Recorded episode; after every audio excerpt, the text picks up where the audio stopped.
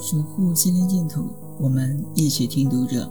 这里是读者电台，我是主播乐活漫记，每晚九点欢迎收听。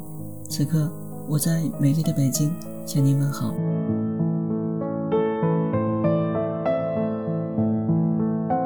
为什么你可以帮表妹选一个更优秀的男朋友，却不会把你的女朋友推荐给一个各方面都远超于你的男生呢？因为人性是自私的，你真正想要的是让自己更幸福，而不是让你的女朋友更幸福。我们讲一讲恋爱中的经济学。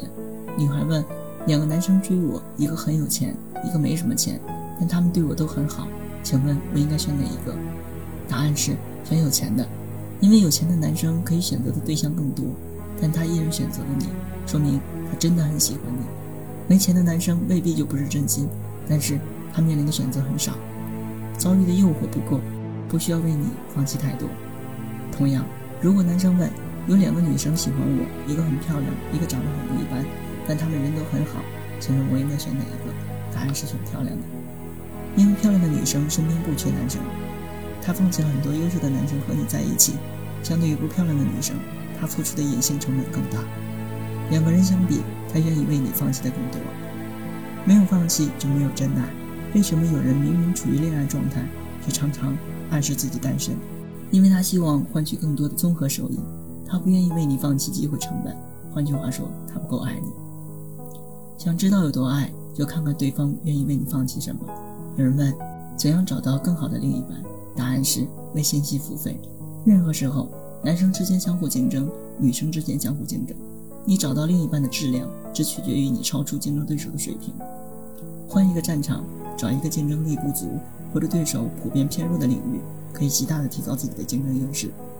在工科学校，男女比例五比一。作为男生，哪怕你是巅峰颜值，也没有太多选择权。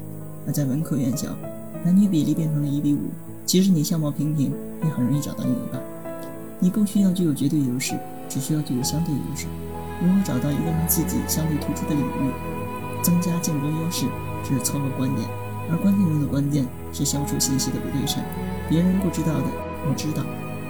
有人问，为什么肥皂剧里的霸道总裁总会爱上草根女主角，而现实中不会发生这样的事呢？因为有什么样的观众，就有什么样的剧情。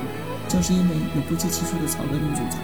他们有时间不停的刷剧，才会有人推出这种具有针对性的产品。现实中，恋爱需要等价交换，想得到一个优秀的恋人，得先让自己变得优秀。等价物不一定是钱，可以是超凡脱俗的相貌，也可以是满腹经纶的才华，也可以是家喻户晓的知名度。但无论如何，一定要等价。但在肥皂剧剧情中，这些完全不需要。剧情的逻辑是：你缺什么，我就给你什么。